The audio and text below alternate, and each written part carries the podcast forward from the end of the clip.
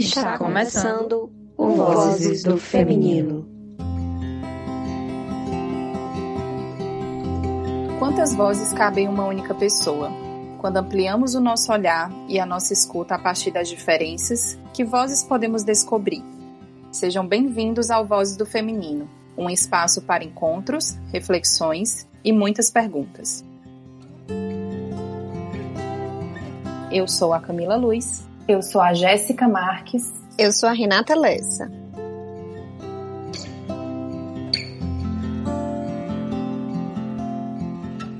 Minha relação com o Instagram é problemática desde o começo. Já deletei, voltei, apaguei tudo, recomecei, mas não adianta. Sigo achando a pior das redes sociais. É a que tem mais potencial de escravizar o usuário naquilo que é mais superficial e relevante. Isso acontece por duas vertentes. A primeira diz respeito ao próprio conteúdo, que é particular, pessoal, mas quase nunca original. Usar uma cartilha implícita que dita o que é legal e o que não é rentável postar. Não é necessário especificar as abordagens, basta que elas sigam a tríade beleza, felicidade e atividade. Quando você não conseguir parecer muito bonito, pareça muito feliz ou muito ocupado festas, eventos, viagens. Caso consiga reunir tudo no mesmo post, voa lá. Caso não tenha nada de agora para postar, bem, é preciso estar sempre pronto, sempre preparado para mostrar ao mundo que se tem uma vida plena, bem-sucedida, feliz a todo momento. Então, faça-se o TBT e depois só o TB, porque só a quinta é insuficiente para esbanjar a própria bem-aventurança. Depois de comprometida a originalidade, é hora de ficar refém da atualização de status do que postou. Você não consegue pensar que pode olhar o celular só dali um tempo. É preciso checar as curtidas e respostas segundo a segundo. Amigos do trabalho, que tinham outro amigo em comum, me contaram que este último apagava suas fotos que não atingiam uma média determinada de likes. É chocante. Desde quando uma foto em rede social passou a ser indicativo de fracasso? Ou pior, de sucesso? Morrer de selfie não é só despencar de uma varanda pela foto perfeita. Morrer de selfie é, principalmente, desperdiçar tanto tempo da realidade imediata para consumir as ilusões da realidade inventada. Tenho a impressão que a nossa geração, quando ficar velha, num leito diante das últimas horas, se for questionada sobre o maior arrependimento da vida, dirá: o tempo que perdi assim. Morreu de selfie, mas a longo prazo. Esse relato foi escrito pela nossa convidada de hoje. Vozes volta de férias com uma proposta nova. Termos um papo reto com pessoas que consideramos ter muito a dizer. A conversa de hoje vai ser com a Michelle Boró e o tema desse papo é: Estamos morrendo de selfie?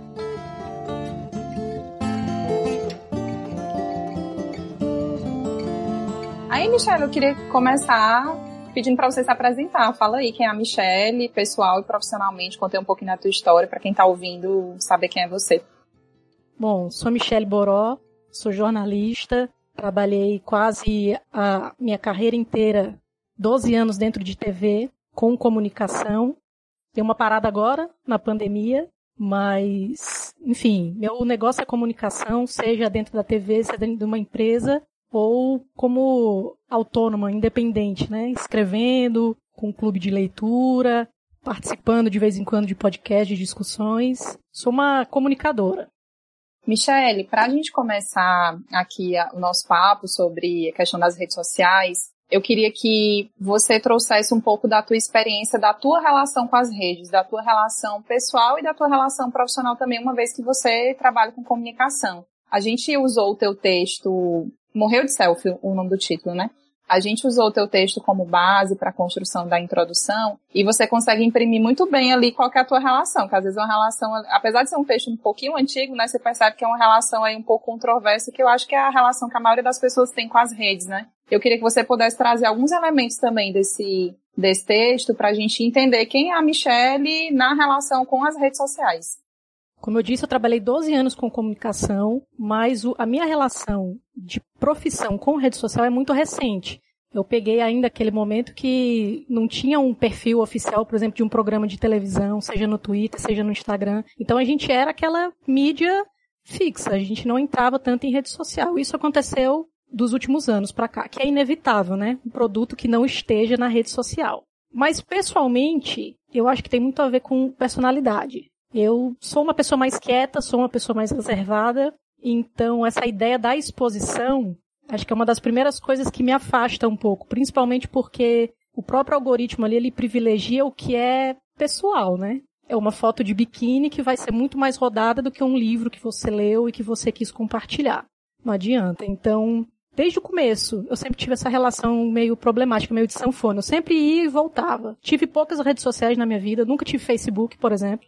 Algumas pessoas ficam meio chocadas, mas eu nunca tive uma conta no Facebook, eu não sei mexer no Facebook. Tive Twitter, gostava bastante, mas no mais, acho que Twitter e Instagram. Eu nunca passei disso. E fora essa questão pessoal, acho que é o que a gente vai abordar aqui. Tem milhões de coisas para falar de redes sociais.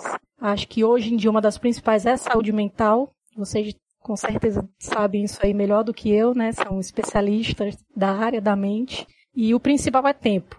No meu caso é tempo. Eu escolho não estar nas redes sociais porque eu tenho um pouco de pavor do tempo que se passa ali, mesmo sem perceber. Tem médias mundiais, tem dados, né? A gente pode abordar aqui, mas pessoalmente, primeiro é isso: o tempo que a gente gasta da nossa vida dentro de rede social. Até pegando um pouquinho desse gancho da tua fala, Michelle, com relação a tempo, né? É, nós somos o segundo país que mais acessa a internet no mundo, né? A média de 10 horas por dia e uma boa parte dela dedicada a redes sociais, inclusive 40%, né? Que é um dado muito alto. Na tua opinião, quais os impactos que isso pode causar assim no usuário, né? A gente poderia falar em excesso, disfuncionalidade, o que é que seria necessário para a gente pensar que essa relação é disfuncional ou não? O que é que tu poderia dizer sobre esse assunto? Bom, eu acho completamente disfuncional. Primeiro eu queria deixar bem claro aqui que pode parecer já no começo que eu sou uma pessoa que odeia a rede social. E a realidade não é essa. Eu sou uma apaixonada pela internet. Acho, sem dúvida nenhuma, das ferramentas mais potentes que o ser humano já desenvolveu. As redes sociais idem. A gente pode fazer uma lista aqui de pontos positivos, né? Por exemplo, redes de apoio, vaquinhas solidárias. Enfim, a gente consegue fazer uma lista. O próprio trabalho, né? A profissão ganha uma outra dimensão. Visibilidade para, por exemplo, artistas que nunca apareceriam antes porque tinha uma, uma indústria muito fechada é, artistas têm chance de hoje serem conhecidos fora desse mainstream aí, dessas empresas grandes. Mas eu acho que ainda, não sei se eu tenho muita esperança de que isso vai mudar logo, ainda os pontos negativos são muito superiores aos pontos positivos. A gente ainda usa, e somos induzidos a usar também a, a rede social de uma forma muito superficial. O problema não é nem tanto o tempo que a gente passa lá, eu acho que é a qualidade do tempo. Tem uma pesquisa, acho que acredito, tem uns, tem uns três anos essa pesquisa, de uma universidade americana que diz que, em relação ao Facebook, por exemplo, basta 15 minutos de navegação e você já começa a entrar em estados depressivos. Não depressão, né? Mas em estados depressivos. Porque o que você vai consumindo ali não está necessariamente naquele panteão da, dos conteúdos mais incríveis, mais inspiradores. São novos padrões de beleza, por exemplo, que te colocam numa questão de se você se encaixa ali. São discussões políticas que dividem, ao invés de ajudar na discussão, ao invés de construir uma discussão.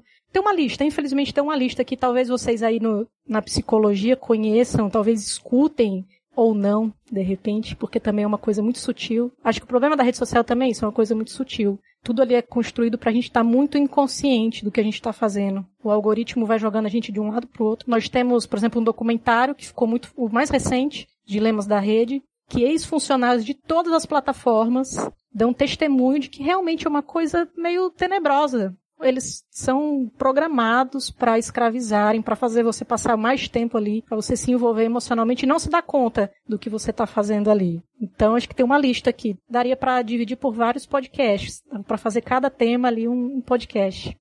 Até falando um pouquinho aí desse final da tua fala, Michele, com relação aos algoritmos, é, me lembrei de um trecho do livro 21 lições para o século 21, que o Harari traz a questão, no futuro próximo, algoritmos poderão completar esse processo, fazendo com que seja praticamente impossível que as pessoas observem a realidade por si mesmas. serão os algoritmos que decidirão por nós quem somos e o que deveríamos saber sobre nós mesmos, né? E aí eu fico me perguntando, será que hoje a gente tem escolha né? Será que eu de fato posso escolher não estar nas redes sociais? Como é que seria essa relação? Muitos de nós, inclusive por conta do próprio trabalho, né, tá totalmente envolvido ali com as redes sociais, cria-se uma relação de muitas horas do dia dedicado a estar tá produzindo conteúdo, né, a estar tá absorvendo conteúdo de outras pessoas. Também a relação de comunicação acaba sendo pelas redes sociais, né? E eu fico me perguntando, será que a gente tem a escolha? Como é que é essa nossa escolha de estar neste mundo? Quanto tempo a gente vai utilizar as redes sociais? Enfim, como é que vai ser essa relação? Eu acho que a gente tem escolha de tudo. Inclusive de não lá, inclusive de às vezes não cair nessa armadilha de pensar que sim, a gente precisa lá. Eu, por exemplo, uma das coisas que eu ouvi é, mas tu é jornalista, alguns trabalhos teus são públicos, como é que tu não tá na rede social? E eu vou dizer para vocês, eu até agora não tive problema, não continuo recebendo convite de trabalho, recebi um convite, inclusive para participar de um podcast incrível, sem estar nas redes sociais. Camila me contactou por WhatsApp, não foi por Instagram, não foi por mensagem no Facebook. Os meus amigos, meus amigos mais próximos, eles me ligam e eles falam comigo pelo WhatsApp ou por meus tradicionais, apertam minha campainha e eu acho que essa história de você ter medo de estar tá fora, eu acho que é uma coisa construída também. Eles fazem você ter medo de estar tá ali fora. Mas eu acho que é uma, é uma irrealidade. Pode ajudar muito. Não sou ignorante também de não reconhecer que pode ser uma ferramenta incrível. Mas eu acho que você pode estar fora e continuar tendo uma vida absolutamente normal. Dá pra paquerar. Afinal, chegamos aqui, né? Bilhões de pessoas no mundo. Não foi porque as paqueras surgiram por rede social. Foi na, pelos métodos tradicionais. Trabalho, se você fizer um trabalho legal, se você for um bom profissional, o boca a boca funciona sempre, vai sempre funcionar. Talvez não definitivamente, mas de repente encorajar as pessoas, se você quer dar pelo menos um tempo de rede social ficar ausente, não tenha medo. Eu não tô dizendo aqui que é para sair ou que eu sair definitivamente, como eu disse, eu tenho uma relação de sanfona. Às vezes eu volto e quando fica pesado eu falo, ah, não quero mais estar aqui e eu, eu não me forço a estar lá para estar com alguém, para me sentir sozinha. Pode ser duro que eu vou dizer assim, mas se você tem medo de deixar a rede social porque vai ficar sozinha, eu acho que você já está sozinha e você ainda não percebeu. Se suas companhias são as pessoas do Instagram, você não está acompanhada. E todo mundo tem. Você tem amigos, você tem gente que vai falar com você, independente de você estar tá lá dentro ou não. Eu até vi uma pesquisa que disse para as pessoas categorizarem qual era a rede social que menos incomodava e a que mais incomodava, né? E o Instagram foi o que foi colocado como a pior, digamos assim, aqui traz mais gatilhos, né? E eu acho que, inclusive por a gente viver nessa sociedade do cansaço, como o Biochohan traz, né? Dessa sociedade do desenvolvimento da alta performance, né? Você tem que estar o tempo todo produzindo e se comparando, né? Com as pessoas. Ah, fulano tá fazendo mais exercício que eu, fulano tá se alimentando melhor do que eu, fulano tá trabalhando mais do que eu. É lindo dizer que eu tô trabalhando, que eu passei 10 horas do dia trabalhando, né? Isso é aplaudido por todo mundo mundo, mas se eu disser que eu passei uma noite inteira fazendo outra coisa, né, assim, sei lá, simplesmente assistindo série, eu vou ser massacrado, né, mas se eu estou produzindo sendo útil para a sociedade, está sendo muito aplaudido por todo mundo. E eu acredito que justamente o Instagram, ele traz muito isso, né? Assim, é, é uma rede social que acaba trazendo coisas de outras redes sociais, né? Então ela acopla muita coisa e acaba sendo a rede social que tem trazido mais questões de adoecimento mesmo nessa relação do usuário, né? Não sei se essa é a visão também que você sente enquanto usuária, né, Michelle? E talvez pelo fato, inclusive, de atualmente você não tem o Instagram, né? Se teve a ver também com essa sensação, assim, de ser uma rede social que em alguns momentos ela pode incomodar mais do que outras. Completamente. Inclusive no texto que vocês citaram, eu não sei se foi nesse que a Camila citou ou se foi em outro, eu digo que para mim, pessoalmente, o Instagram é a pior das redes. Principalmente porque ele é o que mais nos joga nesse limbo do que é superficial, do que não tem profundidade. Na verdade até tem, né? Mas de novo, o algoritmo ele privilegia outras coisas. Num outro texto mais recente, eu fiz uma comparação entre o Michel Laube, que é um escritor brasileiro, ele é um best-seller, vende em 12 países, premiado no exterior, e ele tem 3 mil seguidores.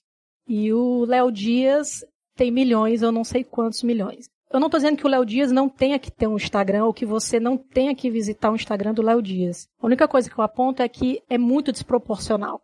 A gente está claramente, está ali na, na nossa cara que as coisas estão sendo direcionadas para conteúdos que não agreguem, que na verdade te joguem para uma relação muito inconsciente ali, muito alienante, né? As pessoas às vezes até usam essa, esse termo brincando, ah, vou, vou me alienar, como se fosse inclusive uma coisa positiva, né? Vou esquecer das coisas, vou trabalhar o dia inteiro, vou me alienar vendo isso daqui. E geralmente o que é escolhido para se alienar ele é muito traiçoeiro, porque ele chega de mansinho ali pelas beiradas, o que acontece com o Instagram, de alienar da pior forma possível sem que você perceba. E eu acho que é isso muito assim. Acho que o que a gente precisa com rede social é se conhecer, é autoconhecimento. Porque, por exemplo, se eu vejo a casa do Gustavo Lima, eu não vou sofrer achando que ele tem uma vida incrível, porque eu sei que eu, Michele, não tenho a menor vontade de ter uma casa como a do Gustavo Lima. E que para mim aquilo não é um símbolo de eu ser bem sucedida. Mas isso passa por um autoconhecimento para eu saber o que é que eu quero para mim, o que é que eu realmente desejo, o que é que eu não desejo. E eu acho que muitos dos conflitos das pessoas é por isso. Um dos textos que a Camila citou também, eu falo de uma amiga. É tudo real ali, não, não tem ficção. São quase diários. Uma amiga que trabalhava comigo, que ela era bem sucedida em tudo. Ela apresentava programa na televisão, bonita, jovem, não tinha problema nenhum. E ela, eu nem lembro de quem ela viu no Instagram, mas ela estava arrasada. Porque ela falou, poxa vida, eu tô atrasada eu tô atrasada, eu trabalho todo dia, eu faço tudo aqui, eu não tenho uma casa na praia com piscina, com carro. Então são as comparações, às vezes muito com irrealidades, né? Eu chamo a rede social de irrealidades. Às vezes nem é da pessoa, às vezes é um aluguel caríssimo que ela paga.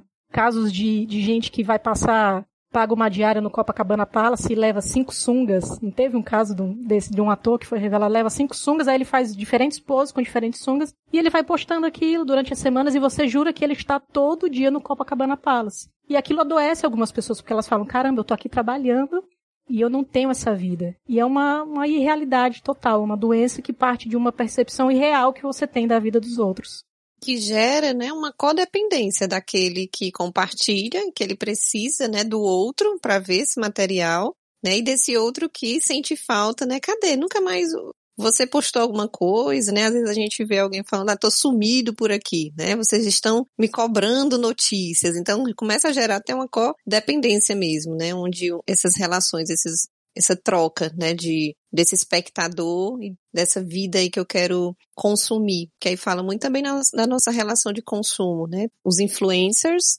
que aí de alguma forma também ajudam nessa nossa decisão ou não de escolha, aquilo que você falou, né? A gente pode escolher, mas a gente sabe também que quando a gente está é, mobilizado o tempo todo por influências e propagandas, essa nossa escolha ela começa realmente a se tornar algo difícil de discernir até que ponto sou eu até que ponto é aquela informação que o meu cérebro está recebendo todo dia, dizendo compre, consuma, faça, e eu vou lá e realizo. Né? Então, acho que essa relação do uso é uma relação que ela passa por, por muitos fatores, né? Desde neurológicos, né? Dessa exposição da, das redes mesmo e dos conteúdos, ao autoconhecimento, como você falou, e dessas relações que a gente está desenvolvendo dentro das redes sociais. E até a pergunta, né? O que é rede social? O que é que significa essa rede social? Tem grupos de WhatsApp que viram essas redes sociais, né, que causam mal-estar. Então, com fotos, vídeos e né, essa exposição, o próprio Instagram, né, o Twitter, enfim, acho que a gente pode pensar aí também o que é, que é rede social para cada um de nós, né?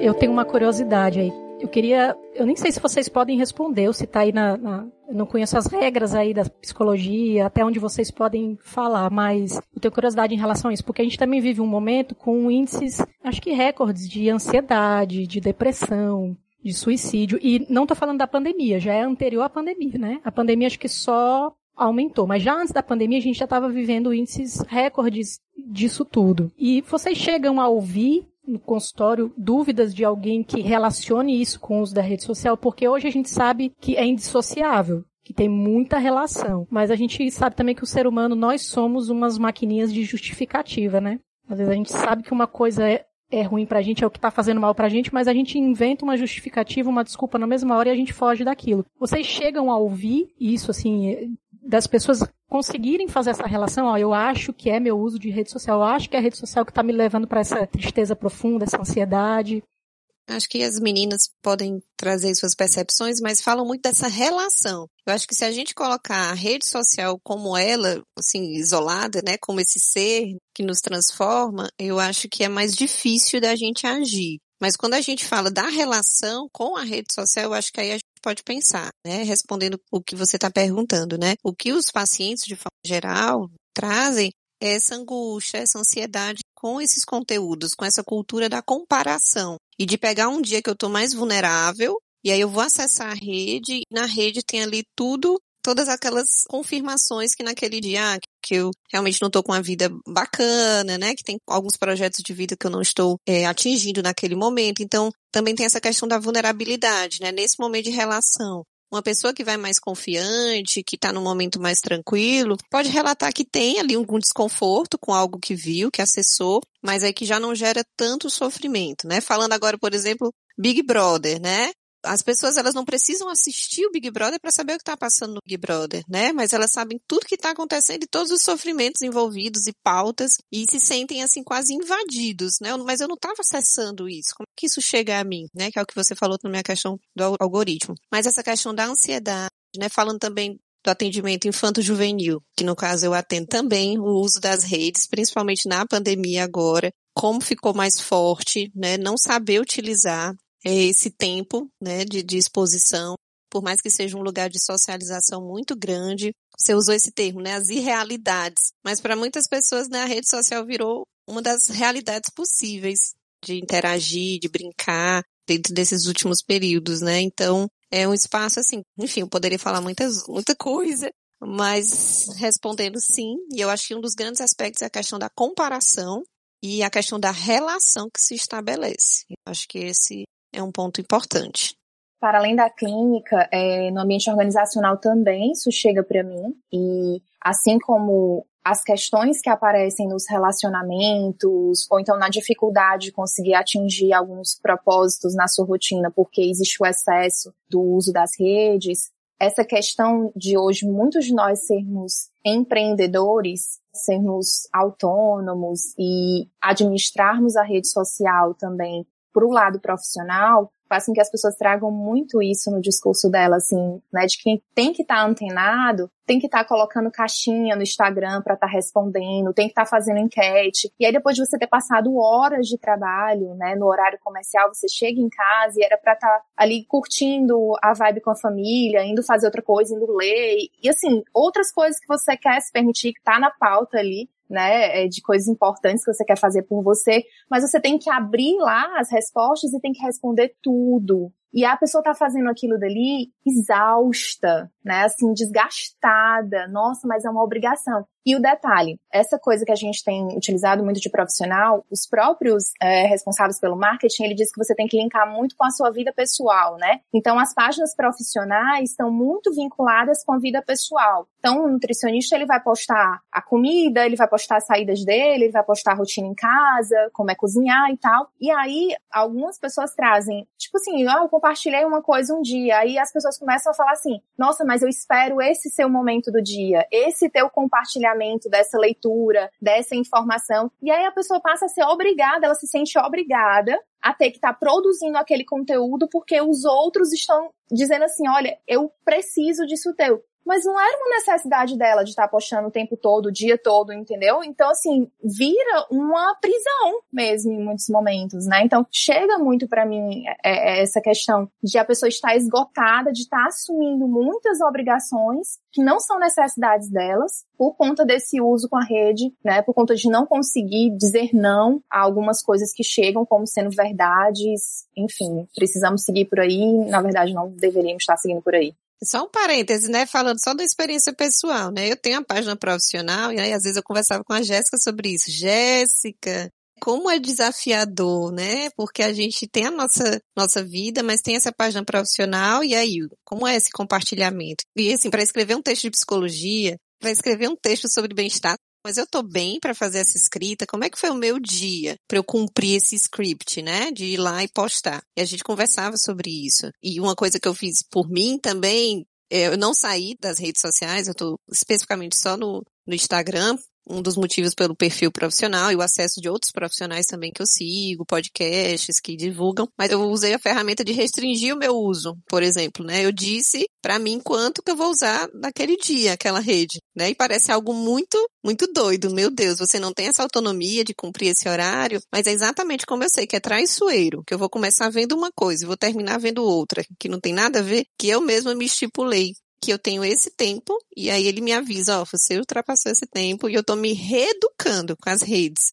Às vezes a gente se coloca num patamar de que a gente não vai ser enganado, né? Mas a gente é enganado também. Então eu coloquei essa restrição e está sendo importante para mim dar conta disso. E também uma restrição super simples que eu fiz foi o meu horário de almoço. Né? Eu sei que às vezes o meu paciente está perguntando alguma coisa, eu sei que tem um colega, alguém do meu trabalho que está perguntando, mas é o meu horário de almoço, né? Então eu coloco ali um tempo de descanso. Olha que coisa, né? Eu estou usando então a ferramenta, pelo menos para me ajudar nesse momento. Eu poderia estar tá fazendo isso de uma outra forma, mas eu não tenho problema nenhum em dizer, né? De que realmente, né, a coisa do trabalho, as pessoas que a gente tem contato, que às vezes a gente tem que dar esse não também, tem que dar esse limite, e se o outro disser, ah, eu te mandei mensagem, você não respondeu, é, eu estava na minha pausa, né? Eu estava no meu descanso, mas assim que possível, na urgência, aquela, como você disse, né? Vamos usar os recursos antigos. Liga, né? Ou então bate na porta que a gente atende, não? Então, trazendo até um pouco dessa experiência pessoal de como é que eu também venho aí lidando de alguma forma, usando as ferramentas a,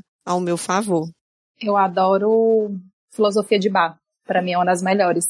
Acho que faz a gente pensar algumas coisas de um jeito, de um jeito muito prático. Eu escutei da Maria Homem, que é aquela psicanalista que ela tá meio famosa agora, ela dizendo que essa relação que a gente tem com as redes é quase um delírio coletivo, que todo mundo comprou a ideia. Todo mundo sabe que faz mal, todo mundo sabe que adoece, todo mundo sabe que faz a gente perder tempo, mas todo mundo tá lá. Pouquíssimas pessoas não estão. E quando eu escuto, por exemplo, essa questão da relação com a rede, ou da ansiedade, ou enfim, eu vejo muito pelo campo do delírio também, porque eu acho que rede social, ela coloca a gente num lugar delirante, às vezes. Cito um exemplo. Acho que as redes elas mudaram muito a forma como a gente se relaciona com as pessoas, né? Com os nossos amigos, com namorados, namoradas, etc. E a gente sabe que um post, ele pode ser só um post, ele pode ser só uma comunicação que você está fazendo naquele momento, ou ele pode ser uma indireta, ou ele pode ser algo que eu estou direcionando para uma pessoa específica, inventar o tal dos melhores amigos no Instagram. Aí eu boto aquela pessoa nos meus melhores amigos que eu quero que veja aquela informação que eu tô passando para ela, mas que eu não posso passar diretamente para ela e tem que estar tá lá. Enfim, tem todo um, um, aspecto meu delirante aí, né? Fica a dica, né, Camila? É, pois é, como é, quer ser tóxico, escute voz feminina. mas eu escutei isso de uma amiga minha uma vez e foi muito engraçado, porque ela veio me contar uma coisa, ela veio me contar uma história, que eu nem lembro os detalhes da história, mas eu lembro desse papo especificamente. Ela tava falando assim, ah, mas o fulano de tal, eles tinham terminado, sei lá, visualiza todos os meus stories. E eu fiquei olhando, assim, quase como que um argumento pro fato do cara não ter superado, tá lá vendo os stories da gata, né? E eu fiquei olhando assim, eu falei, cara, mas Primeiro, isso não significa nada. Segundo, ele podia estar simplesmente só passando aqui o. o... Eu, eu, às vezes eu tô no história, eu não vejo nada, eu fico só passando, passando, passando, passando. Eu super faço isso, viu? Eu sou a rainha de ficar lá é, exercitando meu dedo, né? Assim, eu não sei nem o que, é eu tô fazendo, completamente no automático, não tô vendo stories de ninguém, tô só lá passando um por um. Mas brincadeiras à parte, como isso coloca a gente num lugar muito infantil. E quando eu falo infantil, não é da maneira pejorativa, é da maneira mais primária possível, né? Do abandono, da necessidade do olhar do outro, da necessidade do outro saber o que eu estou fazendo, da necessidade do outro saber como eu estou me sentindo. E como isso no final do dia tem muito um aspecto de carência afetiva, né? E todos nós temos as nossas carências afetivas. E eu não estou me excluindo disso aqui que eu estou falando, tá? Eu acho que as redes sociais, elas colocam a gente num lugar de carência afetiva que é muito difícil a gente sair de lá se a gente não começar a se perceber e a se dar conta, né? Do você se contentar se alguém viu ou não viu, quantas pessoas viram, quem curtiu e quem não curtiu, quem te silenciou, quem te bloqueou. Assim, eu acho que até a gente falando em voz alta, a gente se dá conta de como é algo muito primário, muito pequeno e muito superficial, mas no dia a dia isso interfere na autoimagem das pessoas, isso interfere na autoestima. É, a gente vê aquela pessoa postando muitas selfies e muitas fotos de biquíni ou de sunga, com muitos seguidores e você olha para essas pessoas e você fala, pô, é uma pessoa popular, é uma pessoa que tem muitos amigos, é uma pessoa que é muito bem sucedida. E às vezes você vai ali, conversa três minutos, depois da página três, pessoa tá altamente solitária, altamente depressiva, tirou aquela foto ali 10 minutos atrás, tava chorando pra caralho porque tava sofrendo sei lá com o quê. Então é algo realmente muito mentiroso. A gente faz uma construção muito fantasiosa dentro das redes, né? E isso, na minha percepção, se você não é o não estar lá, eu acho que, como a Michelle muito bem trouxe, sempre vai ser uma escolha. Mas, cara, se você tá lá ainda, perceba como você está lá, como você está ocupando esse lugar, os impactos que está trazendo para a sua vida, né? Pelo menos tome consciência disso. Porque eu acho que quando a gente está na completa alienação, é ainda mais perigoso. Porque a gente pode ir para um lugar que a gente não vai conseguir encontrar o caminho de volta, né? Camila, perfeito. É isso. É por isso que eu falo de realidades também. A gente não pode esquecer que a gente. Por que a gente tem essa necessidade de grupo, né? Eu, eu tô falando aqui como psicóloga na frente de três psicólogos. Eu tô sendo cara de pau. Ousada. Mas por que, é que a gente tem essa necessidade de grupo? Porque a gente só sobreviveu como espécie quando a gente entendeu que a gente tinha que colaborar e a gente tinha que viver minimamente em grupo. Só que isso já tem no mínimo 12 mil anos, lá na Revolução Agrícola. A gente já poderia ter evoluído disso. A gente não tem que se associar a qualquer grupo para não se sentir sozinho. E quando a Camila fala de carência afetiva aqui, vocês citaram também, meninas, é, eu acho que saímos do coletivo, não fomos para um coletivo consciente, e ao contrário disso, a gente foi para um individualismo absurdo. Porque muito disso tem a ver com ego. Quando eu leio alguém dizendo assim, poxa, eu adoro seu conteúdo. Olha, o, o livro que você postou me incentivou a ler. Eu tenho que me trabalhar muito para não falar assim, olha, eu tenho uma missão aqui. Olha, eu sou importante nesse espaço. Você pode até ser, mas assim, isso não está acima da sua saúde mental. Eu não posso estar me forçando ali para de repente receber essas respostas egocêntricas que vão alimentar a minha vaidade e que, como a Camila disse, muitas vezes são mentirosas. A gente estava conversando sobre Big Brother, falando principalmente dos famosos. Quando você pega as figuras famosas ali, ou que são os influenciadores, eles estão entre os mais arrogantes, os que são os mais difíceis da gente lidar com aquele tipo de ego de arrogância. Mas por quê? Porque eles são validados o tempo inteiro. Para qualquer coisa, inclusive quando eles não fazem nada. Os comentários de fada sensata. Oh, então abuso desses comentários.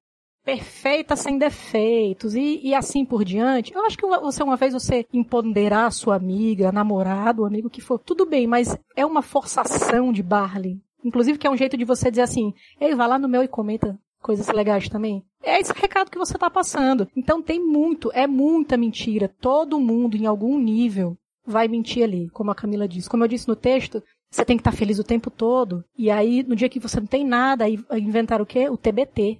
O TBT é uma arma para você. Rapaz, hoje eu não tenho nada. Vou, vou inventar aqui uma coisa antiga. Tô aqui de pijama, tô calcinha rasgada aqui na minha cama, chorando, como a Camila disse, triste. Aí eu posto aquela viagem que eu fiz pra Europa, maravilhosa, linda, incrível e que não vai me levar a lugar nenhum. De fato, ali de peso, não vai me trazer. Camila deu um exemplo de relacionamento. Eu tinha dois exemplos para trazer aqui para vocês. Tinha até esquecido. É, há alguns meses, estava conversando com um amigo e um outro amigo nosso tinha terminado um relacionamento, um relacionamento super legal, a gente ficou triste pra caramba. E como é que aconteceu? O casal brigou, os dois brigaram, terminaram, não tinha nada de grave. A gente que conhece olhava e fala assim: ah, daqui a pouco vão voltar, isso é normal, a gente tá num momento de pressão também, vão voltar. Ele ficou quieto. Ele terminou o relacionamento, ele continuou levando a vida normal dele, ficou quieto. Ela começou a postar os stories com as amigas, dando risada, fazendo uma festinha em casa, menina felicíssima. Mas ela não tava. Ela tava arrasada. Qual foi a mensagem que ela passou para ele? Eu não quero mesmo estar tá com ele. Eu tô bem. Eu queria mesmo terminar. Na verdade, eu tava até cansada dele. Olha aqui como agora eu tô leve, livre e solta. E aí ele entendeu aquele recado, ele colocou aquilo dentro dele, não teve conversa que fez. Ele falou, eu não quero mais. E aí passou um tempo, ela, obviamente, a fossa aflora, porque você não consegue fingir sempre, mas aí o estrago já tinha sido feito, porque ela passou a mensagem completamente errada. Ela precisava ir para a rede social chorar, dizer que estava triste? Não. Podia continuar normal, sem essa forçação, sem essa sociedade de desempenho que o Bill Churran fala, que nos deixa tão cansados que você tem que estar tá feliz o tempo todo. Mesmo quando você está na treva, você está lá fingindo estar tá feliz, você vai passar a informação errada. E você vai colher a coisa errada. E talvez você tenha esse toque que foi por isso. Porque você fez ali tão inconsciente, de uma forma tão automática que você não vê que o seu namoro acabou por causa disso, porque você tentou mostrar que estava feliz. Nem você não sabe nem para quem você tentou mostrar que estava feliz. No fundo, no fundo, se as pessoas, como a Camila disse, se você for pensar, por que é que eu tô postando isso aqui? Antes de postar, eu acho que 90% das vezes, no mínimo, você não vai postar, porque não tem motivo. Por que é que eu vou postar a foto do meu drink? Quem nunca? tá bebendo uma cerveja, aí tirei uma foto do meu copo de cerveja e postei. Pra quê? Qual é a mensagem que você tá passando com aquilo? É necessário? É um.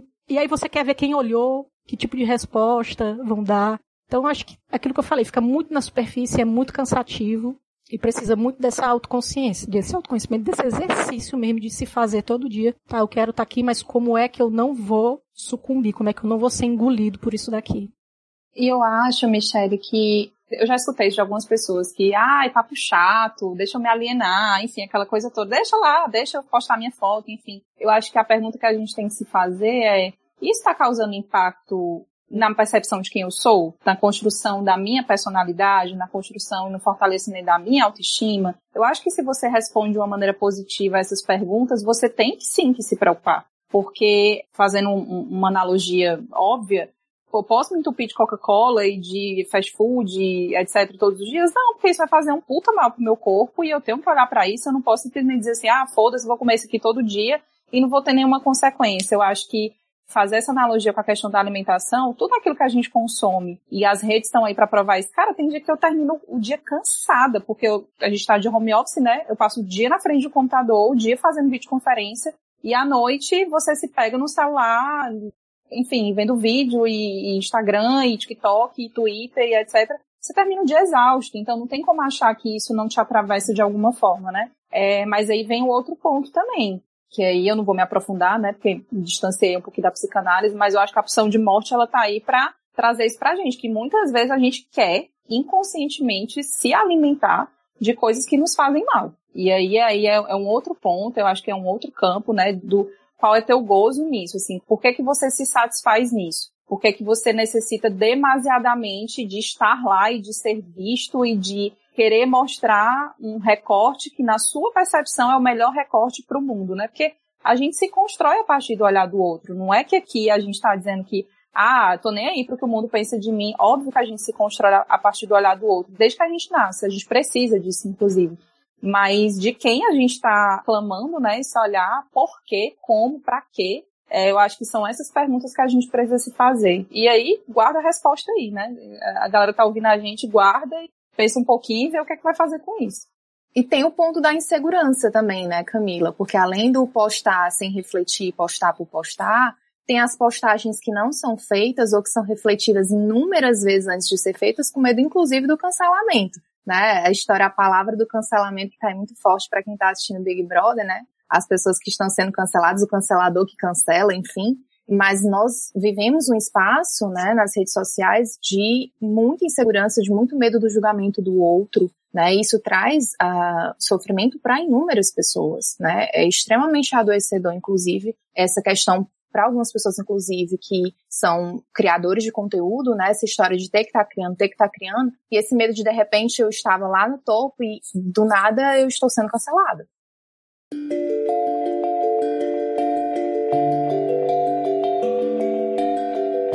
Vocês falando, eu tô me lembrando que, enfim, eu tava numa situação na praia, e aí eu vendo uma adolescente gravando um TikTok. Gente, eu acho que foram uns 40 minutos de duração para gravar aquele vídeo perfeito, entendeu? Com aquela coreografia. E sério, enquanto isso eu já tinha feito tanta coisa, e eu vendo, é, e vendo, e vendo, e tentando, e vai, e faz de novo e, como a Jéssica falou, né, essa tentativa também desse acerto, né, desse perfeito, né, desse lugar de que eu tenho que fazer algo diferente, porque a rede, as nossas redes sociais também elas estão lotadas de informação, tem uma hora que é mais do mesmo. Então eu tenho que criar o supra-sumo, né, aquele assim perfeito. E eu vendo nessa adolescente, assim, foi uns 40 minutos até ela acertar e postar. E aí eu acho que se estar presente ali, né, naquele momento que ela estava. Então acho que também fala muito dessa nossa dificuldade de presentificação. E aí a gente pode olhar para todo o cenário que nós estamos vivendo, ético político, do que é isso que a gente também não quer acessar, né? Que a gente não quer se presentificar e que a gente fica aí, né, nesses outros espaços, nesses outros ambientes, nos alienando, entrando em contato com outras coisas, produzindo outros materiais e não entrando em contato com tudo que a gente está passando, está vivendo, né? Então, foi um exemplo aqui que me veio na cabeça e, enfim, parece algo banal, né? Quem tá ouvindo aí, ah, tranquilo, Renata, quem mas assim, são 40 minutos, né? O que é que isso representa, né? Nesse estágio de presentificação de um vídeo. Vamos dizer que essa pessoa faz uns 3, 4 vídeos do dia dela, né? mais uma vez, é mais do que tempo. A gente está falando de presentificação, a gente está falando assim de dessa fuga da realidade para entrar nesse outro formato, né? Aí a gente volta para o tempo, que é a minha, a minha primeira grande questão de estar tá fora da rede social. Como vocês falaram, o Brasil está ali no top 3 dos países que mais passam tempo nas redes sociais, uma média de 3 horas e meia por dia por pessoa. É uma coisa absurda. Isso é a média. Ou seja, é muito alto. Numa faixa está muito acima disso. E fora o tempo que você passa na rede social, como você falou, tem o tempo de produção do conteúdo, que é absurdo. E que você fica ali procurando uma perfeição que não vai existir nunca. E aí você passa todo esse tempo pensando no conteúdo também, o que é que eu vou postar, porque eu tenho que ter alguma coisa para postar todo dia. Esse tempo de produção, e aí você vai para a rede social e você passa o dia ansioso. Quanto mais você se dedica para produzir o conteúdo, mais ansioso você fica pela resposta que ele vai receber. E a partir disso é ali que está definida a felicidade daquele dia. Se o conteúdo funcionou, o seu dia foi bom. Se o conteúdo não funcionou, você vai entrar num buraco de ansiedade, de tristeza, de autodepreciação, porque você, né, você não fez legal, ou você não é legal, você não serve para aquilo. É muito complicado. E aí a, a coisa para as relações sociais também, né? Se vocês me chamarem para jantar com vocês, ou tomar uma cerveja, fazer a filosofia de boteco, como a Camila fala, e vocês passarem o tempo todo no, seu, no celular, eu nunca mais saio com vocês. Não mais não saio, mas não tem perigo vai jantar com o namorado, vai assistir um. Gente, as pessoas mexem no celular no cinema. Ele não entra na minha cabeça, eu não consigo compreender. Você vê em restaurante, agora não, mas enfim, né? O que eu tô falando, os depoimentos aqui pré-pandemia. Quantas vezes vocês não foram jantar, foram pro restaurante e tem um casal na mesa ao lado que me dá desespero que eles não conversam. E você começa até a pensar para onde você vai, o que você vai fazer, mediante o que você vai postar.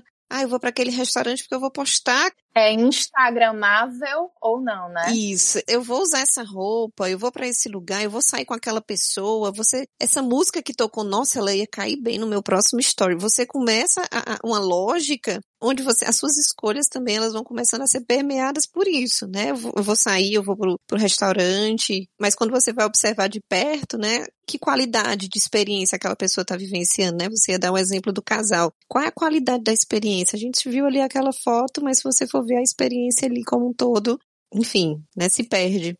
Eu tenho um guia meu de vida que eu sempre uso, que é uma frase que é a vida é hoje.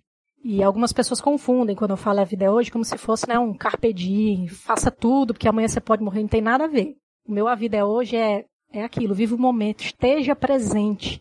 Eu tô solteira agora, mas é olhar pra namorada, é olhar pra paquera que seja, olhar pro seu amigo, olhar pra sua mãe que tá do seu lado e falar assim, caramba, isso aqui é agora e amanhã pode não ser. E as pessoas passam o tempo inteiro no celular, não... Ah, Michelle, tu é muito romântica. Né? Esse tipo de pensamento. Rapaz, eu não sou. Como eu disse no Morreu de Selfie, eu, eu acho que vai ter gente, assim, dessas, dessa nossa geração, millennial pra frente, que vai chegar num leito de morte e falar assim, caramba, eu passei tanto por cento da minha vida na internet.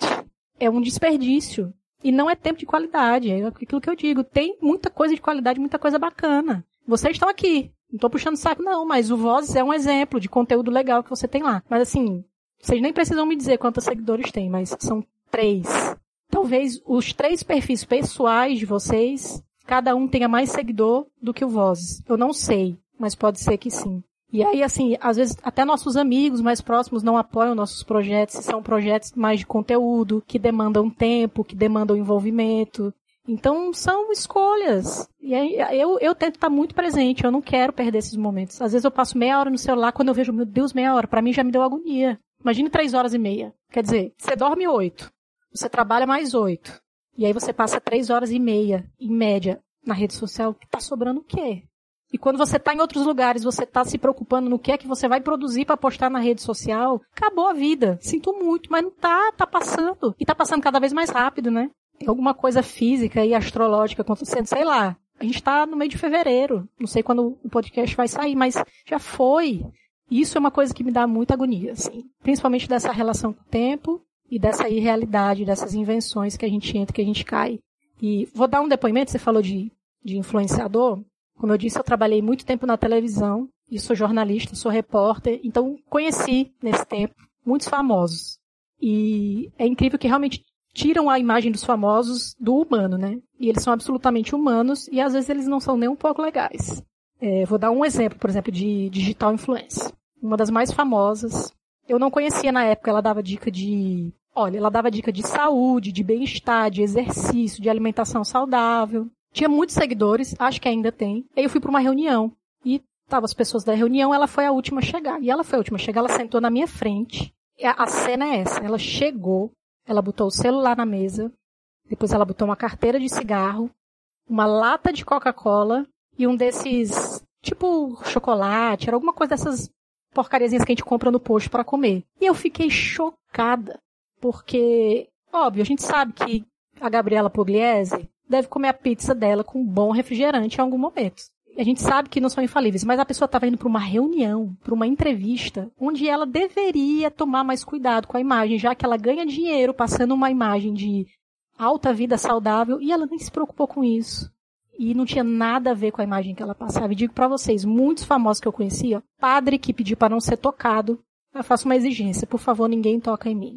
Uma cantora, uma cantora que tem um público juvenil assim imenso no Brasil, ela sequer levantava da cadeira no dia da entrevista para ela cumprimentar os fãs. Então, acho que a gente se alimenta muito disso. E um dado preocupante é que 10% das pessoas admitem que compram produtos baseados na opinião desses influenciadores. E é muito delicado isso. Porque se eles compram, que demandam uma atitude, imagine como eles se sentem e o que eles pensam. É muito difícil, é muito complicado. A gente vê gente morrendo em plena pandemia para fazer uma lipoaspiração. Gente magra fazendo uma lipoaspiração numa pandemia. Por quê? Porque tem toda essa, essa distorção da imagem de realidade de rede social. E quem está consumindo fica nisso, né? Ah, eu tenho que ser tão simpática quanto, eu tenho que ser tão saudável quanto. E aí fica uma cobrança, né, irreal, que nem sabe que aquela pessoa não é desse jeito o tempo todo, né? Se a gente humanizasse um pouquinho mais os comportamentos, tivesse uma troca mais real, acho que faria bem, né? Faria, talvez fosse algo mais, mais genuíno. Mas tá aí, uma pessoa que vende esse processo, enfim, é o trabalho dela, ganha dinheiro com isso.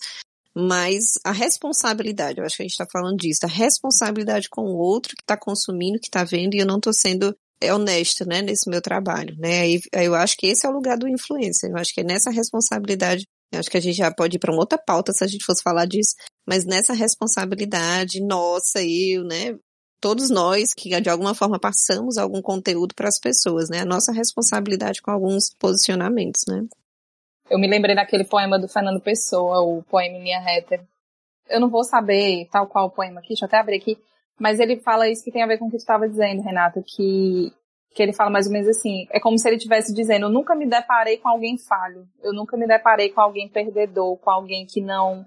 Enfim, aí ele vai citando os exemplos, né? É, porque a gente se coloca nesse lugar em relação às pessoas, né? A grama do outro está cada vez mais verde, a minha está cada vez menos verde, e isso vem de um lugar completamente ilusório. Eu lembro que uma vez eu viajei com uma amiga e eu nunca na minha vida tinha usado Facetune, essas coisas nas fotos.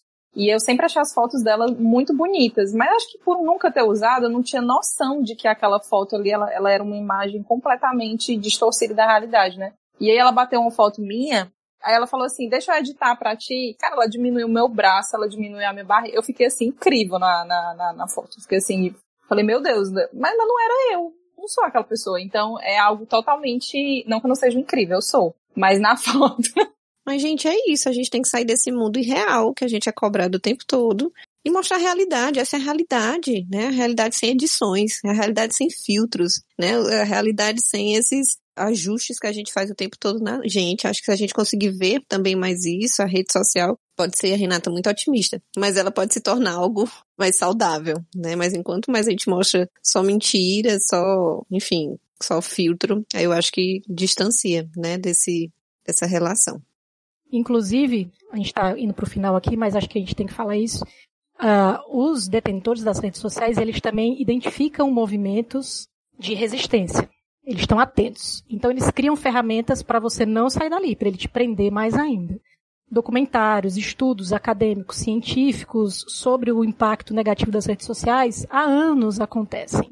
E muita gente já se conscientizou. Muita gente deletou a rede social, muita gente tentou sair, muita gente tentou diminuir, mas eles criam ferramentas para te envolver mais ali. Hoje em dia, por exemplo, quase todas as redes sociais estão criando mecanismos para remunerar quem está lá. Às vezes a remuneração é ridícula, é mínima, mas é um jeito de incentivar, de falar assim, ei, fica aqui, não saia daqui, a gente te valoriza. Uma empresa com várias redes, tem gente hoje que tem Instagram, Facebook, Snapchat, TikTok, Twitter, eu não consigo nem contar, quanto mais administrar. E a gente estava indo para um caminho das pessoas realmente se é, valorizarem, se aceitarem, voltarem a se aceitar mais como são. A gente vê as meninas mais gordinhas postando foto gordinhas, as meninas negras com cabelos crespos se assumindo, lindas, deixando de alisar. Só que aí, por outro lado, nós nunca tivemos uma distorção tão profunda da própria imagem. Porque agora se faz harmonização facial, se faz preenchimento labial,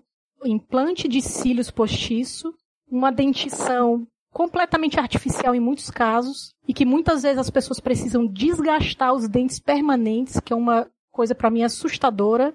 Você desgasta todos os seus dentes. Quando eu descobri como era feito, eu fiquei muito assustada, porque você abre mão de uma coisa permanente de você. Você não vai ter mais dente ali, você não, não vai acontecer. Para colocar uma prótese, gente que chega no cirurgião e, com um filtro com a imagem passada no filtro e fala assim, eu quero ficar assim, tem depoimentos, eu quero ficar assim. E as pessoas estão cada vez mais artificiais. Você olha, parece que ela incorporou um filtro.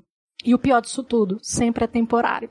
Essas modas são sempre temporárias. Estava falando para as meninas, não sei a idade de vocês, mas ali no final da minha juventude estava na moda botar piercing no dente. Passou, né? E as coisas vão passando. Antes era o silicone muito grande, as meninas começaram a se arrepender, tirar porque fazer mal. Em algum momento, essas tendências de agora, elas também vão passar. E aí? Tem uma tendência agora, Michelle, que é a tendência das olheiras, de você fazer uma pigmentação para você ficar com a marcação das olheiras. Olha, assim, pra gente entender que assim as pessoas vão inventar qualquer coisa, entendeu? Essa eu não sabia não. Nem eu. Para virar tendência. Então, é isso. É o infinito e além. E não necessariamente traz felicidade, né? As pessoas continuam insatisfeitas, continuam ansiosas, continuam se submetendo a procedimentos que às vezes têm sequelas, muitas vezes a mais grave de todas, que é a morte. Como eu disse, a gente está vendo gente jovem morrendo durante a pandemia para fazer uma cirurgia que simula, simula um abdômen definido. É assustador.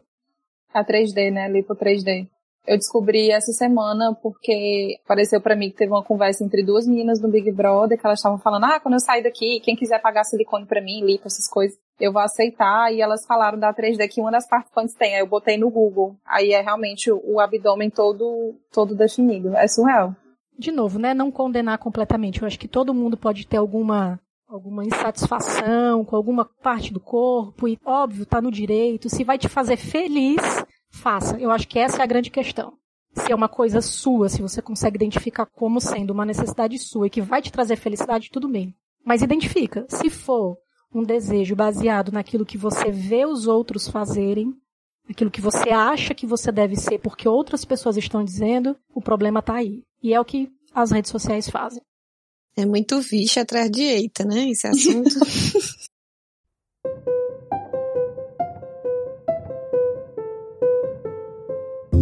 Michelle, obrigada. Foi muito bom, muito bom mesmo. Para concluir, é, a gente queria que você compartilhasse alguma dica, alguma leitura, alguma música, algum filme, para a gente continuar pensando sobre esse assunto e consumindo alguma coisa bem legal. Que de preferência não esteja no Instagram, né? que esteja em outro lugar. Não, pode estar no Instagram também, se for legal. Aquilo que eu disse, eu não odeio rede social. Eu não condeno, muito pelo contrário. Como eu disse, tem uma lista de coisas positivas também, mas elas ainda estão em desvantagem em relação às coisas negativas. Então acho que a gente precisa é, reavaliar, reestudar e principalmente se reavaliar e se reestudar com isso. Eu que agradeço o convite. É um papo incrível. Já tinha elogiado para Camila antes do podcast. Discussões muito bacanas e três meninas jovens discutindo sobre isso. Não é fácil, e ainda mais convidar uma pessoa que não tem rede social e não vai divulgar em rede social o podcast. Mas é incrível, acho, acho maravilhoso que consiga ajudar de alguma forma algumas pessoas, como me ajudou. Só de bater um papo aqui com vocês, a gente já, já aprende. Como a Camila disse, quando a gente verbaliza algumas coisas, a gente entende diferente do que só pensar, do que só ruminar. E as dicas para parecer mais romântica ainda, mais é, inocente, eu acho que seguindo o papo de hoje é qualquer coisa, né? Que você goste, que esteja um pouco fora do celular. Vai ouvir as músicas que você gosta, vai curtir, vai, sei lá, dança sozinho no quarto, vai ler livros que você gosta, assistir filmes que você gosta, vai não fazer nada. Não faça nada, fique ali com você. Ame a sua própria companhia. Schopenhauer, século XIX, um dos grandes problemas do homem era não conseguir ficar bem na própria companhia. E hoje isso é mais grave ainda. Mas para dar duas dicas assim mais específicas, vocês já tinham citado no começo que é o Bill Churran, a Sociedade do Cansaço, mas na verdade eu indicaria qualquer dos livrinhos dele. E não tem por que escapar, porque são livros curtinhos. Você não precisa ser versado em filosofia, em psicologia para entender a base do que está ali. Então, a Sociedade do Cansaço. E vou dar uma força aqui para esse escritor que eu também citei, que é o Michel Laube. Lido e vendido no mundo inteiro e pouquíssimo conhecido no Brasil. E ele tem um livro que aborda muito isso, que chama O Tribunal da Quinta-feira. E o tribunal ao qual ele se refere é o Tribunal da Internet esse espaço que a gente usa não só para se perder também, mas às vezes para destruir a vida alheia, para condenar, para apontar como verdadeiros juízes, como verdadeiros seres superiores que não erram. O Tribunal da Quinta-feira do Michel Laube. Pessoal, e a gente gostaria de compartilhar com vocês também uma indicação do Vozes, para a gente continuar pensando e refletindo sobre essa temática muito complexa, não se encerra nessa conversa, mas que é o episódio da série Black Mirror. É a terceira temporada, o episódio 1, se chama Queda Livre, e ele trata dessas questões da relação com as redes sociais, a relação com as expectativas e também com essa noção desse, dessa autopercepção. Então é um episódio que ele traz aí várias vertentes que podem parecer distantes, mas que ao mesmo tempo se aproxima muito da nossa realidade. Não vou dar spoilers, sou contra spoilers, então vou deixar aí para vocês o convite para assistir. Eu sei que algumas pessoas têm algumas resistências com essa série, mas eu juro que esse episódio ele dá para assistir, tá, gente? Dá para digerir, fiquem tranquilos. Ele realmente traz aí uma reflexão bem importante com o uso das tecnologias. Beleza? A segunda dica que a gente quer compartilhar com vocês é a música Desconstrução, do Thiago York. É uma música onde ele traz muito uma reflexão sobre a nossa construção subjetiva é, relacionada às redes sociais. É, tem uma letra bem profunda, uma melodia bem, bem introspectiva, na minha opinião, mas eu acho que faz a gente é, lançar um olhar de mais análise para essa relação. O álbum inteiro do Thiago York, que tem essa música, é maravilhoso, os clipes são incríveis e essa música é muito boa também, escutem, vale a pena. Maravilhosa. Eu queria as palminhas do Zoom, mas não tem. Então a gente faz assim.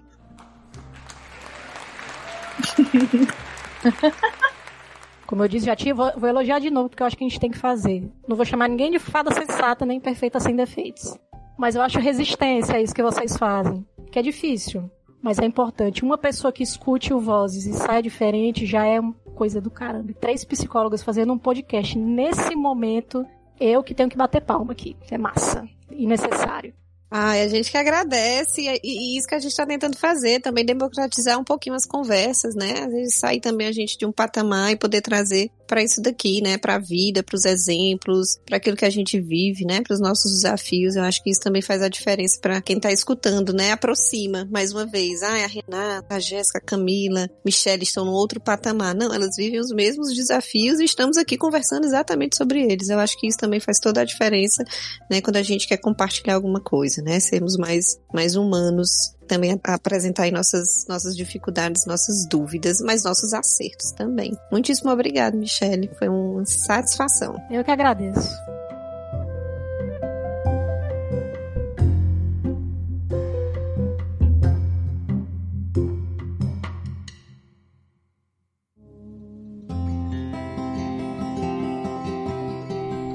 Nos sigam no Instagram, arroba Vozes do Feminino, é por lá que nós vamos divulgar os próximos episódios, compartilhar essas dicas que nós acabamos de mencionar e interagir com vocês. Enviem feedbacks e sugestões de pautas por lá e também para o Vozes do Feminino Cast@gmail.com.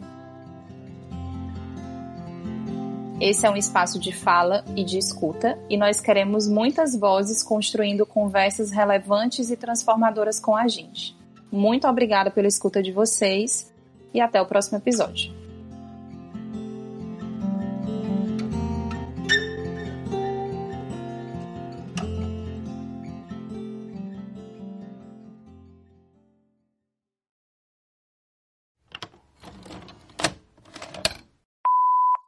Enfim, acho que a gente pode pensar aí também. Ó, oh, minha cachorrinha. Eu sou psicóloga por formação, mas eu não atuo. Atua, mulher. Ela atua nas rodas de conversa, terapeutizando os amigos. Atua. Eu ia pegar uma cerveja e eu esqueci de comprar. Cara, eu queria um vinho, eu deixei em casa meu vinho branco. Eu queria só um momento de sossego, mas o brasileiro não tem um momento de sossego. Vocês podem pedir pra eu parar de falar, tá? Que eu vou aqui, ó, vou conversando. A fofoqueira da turma lê. É a Fifi, a Fifi. As revelações de bastidor, viu? Gente, oh, é, o que eu, é o que eu sempre digo. Eu sou uma fofoqueira com ética. Eu gosto de saber as coisas. Não significa que eu vou repassar. Qual é a música que a gente vai cantar hoje? Quando se viu pela Só basta você me ligar. Que Olha, a Jéssica querendo cantar Desconstrução, amiga, é Barões da Pisadinha. Foco no Barões da Pisadinha. Eu tava na vibe do episódio, não é mesmo? Cadê o Craig? Tchau, Craig. Tchau, Craig. Foi bom te ver, querido.